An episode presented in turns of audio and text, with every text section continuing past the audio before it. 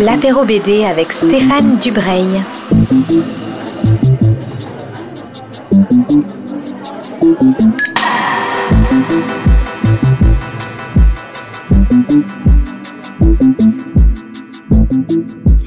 Bonjour à toutes et à tous qui nous rejoignez sur Art District pour ce nouvel apéro BD.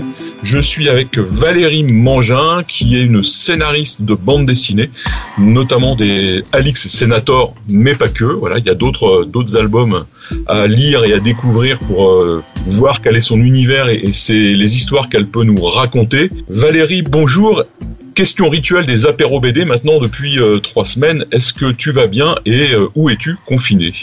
Euh, bonjour à tous. Ah oui, je, je, vais très bien, merci. Et mes proches aussi, nous avons beaucoup de chance. Et j'ai aussi la chance d'être confiné à Bayeux, une charmante petite ville normande où il y a un grand mmh. temps, un grand beau temps en ce moment, dans une jolie maison avec un jardin dans un quartier historique et une belle vue sur la cathédrale. Donc j'ai, dans mon confinement, j'ai, je fais partie des gens qui ont beaucoup de chance. Bon, donc tout va presque bien en fait, c'est parfait. Voilà, il n'y aurait pas la maladie autour et euh, les catastrophes qui vont avec, tout irait pour le mieux. Donc comme, euh, bah, comme tout le monde, on a tous beaucoup de temps pour lire des bandes dessinées. Quel est, euh, le, conseil que tu peux nous, donner pour passer un, moment enrichissant? Écoutez, euh, j'ai lu beaucoup d'albums de bande dessinée puisque je faisais partie du comité de sélection série euh, du festival d'Angoulême l'année dernière. Donc j'aurais beaucoup de choses à vous conseiller dans l'absolu. Mais s'il fallait n'en choisir qu'une, moi j'étais très séduite l'an dernier par le premier tome du Château des Animaux, euh, Miss Magalore, euh, écrit par Xavier d'Horizon pour le dessinateur Félix Delep. Alors, il faut savoir que c'est un, le premier album pour, pour Félix, qui est un merveilleux dessinateur animalier qui arrive à incarner ses personnages d'une façon euh, à la fois très vivante, très touchante et pleine de force.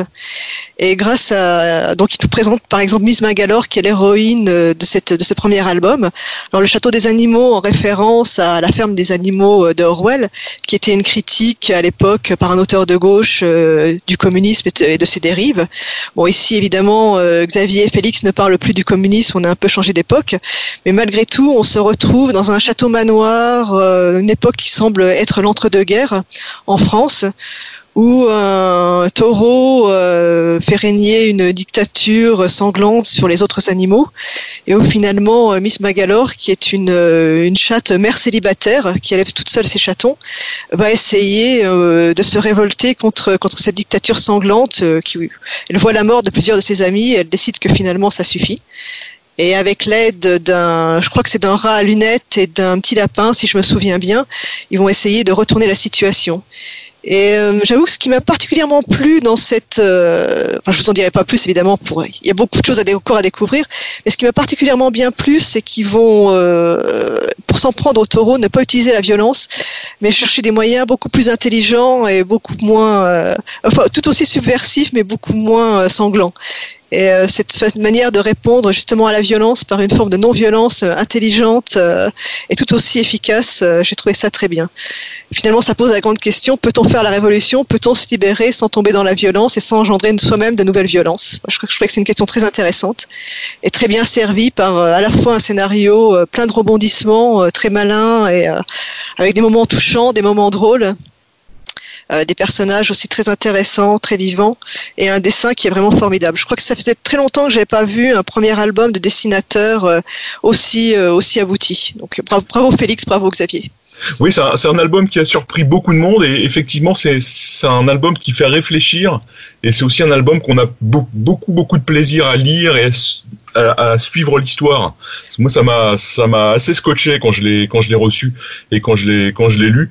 Et, et, effectivement, on a peu d'albums animaliers, on va dire, et ça, c'est vraiment une, une grande réussite. Oui, tout à fait. C'est vraiment un album tout public. Je dirais qu'on peut lire quasiment à tout âge, de 7 à 77 ans. Ouais. Je crois que chacun peut y trouver son compte et c'est vraiment très réussi, oui. Et dans le fond et dans la forme, et, euh, autant par l'aventure, enfin ça met l'aventure et réflexion, c'est vraiment très bien.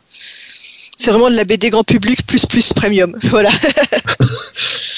Eh bien Valérie, je te remercie pour ces, ces quelques minutes passées, euh, passées avec moi et avec euh, les auditeurs. Je rappelle l'album donc, que tu nous as cité, c'est Le Château des Animaux, c'est publié par les éditions Casterman et effectivement c'est un album euh, magnifique. Je te remercie, je te dis euh, bah, à bientôt. À bientôt, merci à toi. Au revoir. Au revoir.